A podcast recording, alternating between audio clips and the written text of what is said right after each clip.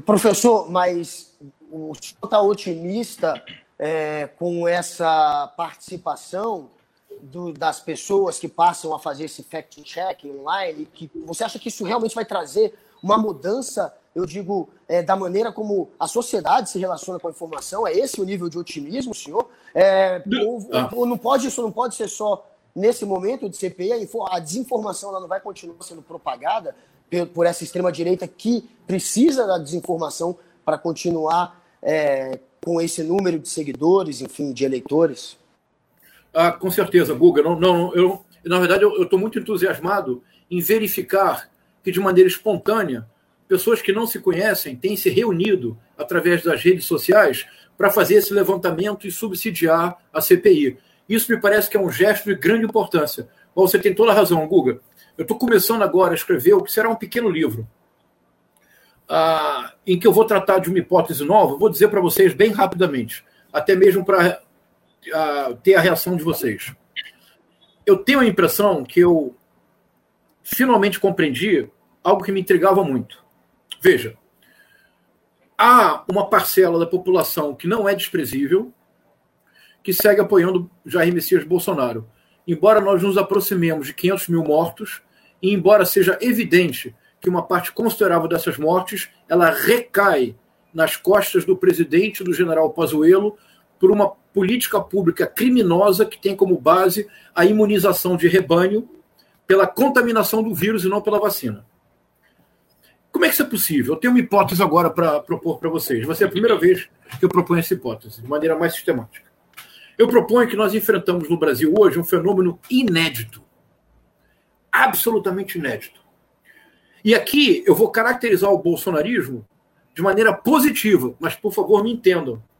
Eu acho que nós temos perdido tempo demais e energia em excesso caracterizando o bolsonarismo apenas de maneira negativa. Nós dizemos o bolsonarismo não tem apreço, o Bolsonaro não tem apreço pela democracia, o Bolsonaro não tem empatia, etc, etc, etc. Eu tenho outra estratégia. Eu vou tentar defini-lo de maneira positiva, ou seja, pelo que ele de fato é. E a minha impressão é que, se isso funcionar, nós não precisaremos sequer de fazer analogias históricas. Bolsonaro é fascista, bolsonarismo é nazista. Nós superaremos o bolsonarismo quando a sociedade compreender, quando nós inventarmos uma linguagem que comunique à sociedade que a razão pela qual o bolsonarismo é inaceitável é porque ele é bolsonarista. Basta. Agora, como é possível, então, compreender que haja ainda milhões e milhões de pessoas que apoiam o Bolsonaro? Proposta.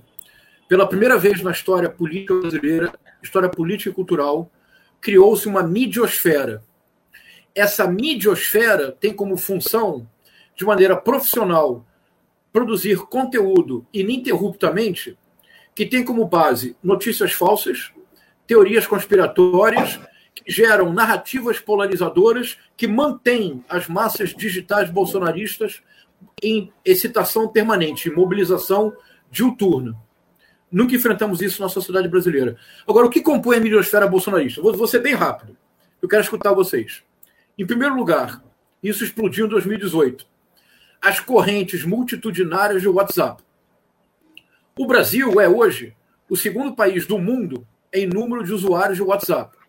Só estamos atrás da Índia, mas a Índia tem um bilhão de habitantes. Estamos na frente dos Estados Unidos, que tem 100 milhões de habitantes a mais do que o Brasil e que tem tecnologia para dar e vender. Como é possível? Simples. O WhatsApp é um aplicativo que, desde o princípio, sempre foi audiovisual. Você não precisa ler nem escrever. Você manda vídeo e manda mensagem de áudio. E quando o seu telefone pré-pago, quando você não consegue mais usar a internet, quando você não consegue mais baixar vídeos, você ainda assim consegue ter acesso ao WhatsApp. Nós vimos o efeito tsunami do WhatsApp nas eleições de 2018. Primeiro elemento. Segundo elemento, uma rede integrada de canais de YouTube, que é uma rede que as pessoas que não se deram o trabalho de pesquisar, como eu faço, e que não vivem essa realidade como vocês dois vivem, as pessoas não têm ideia.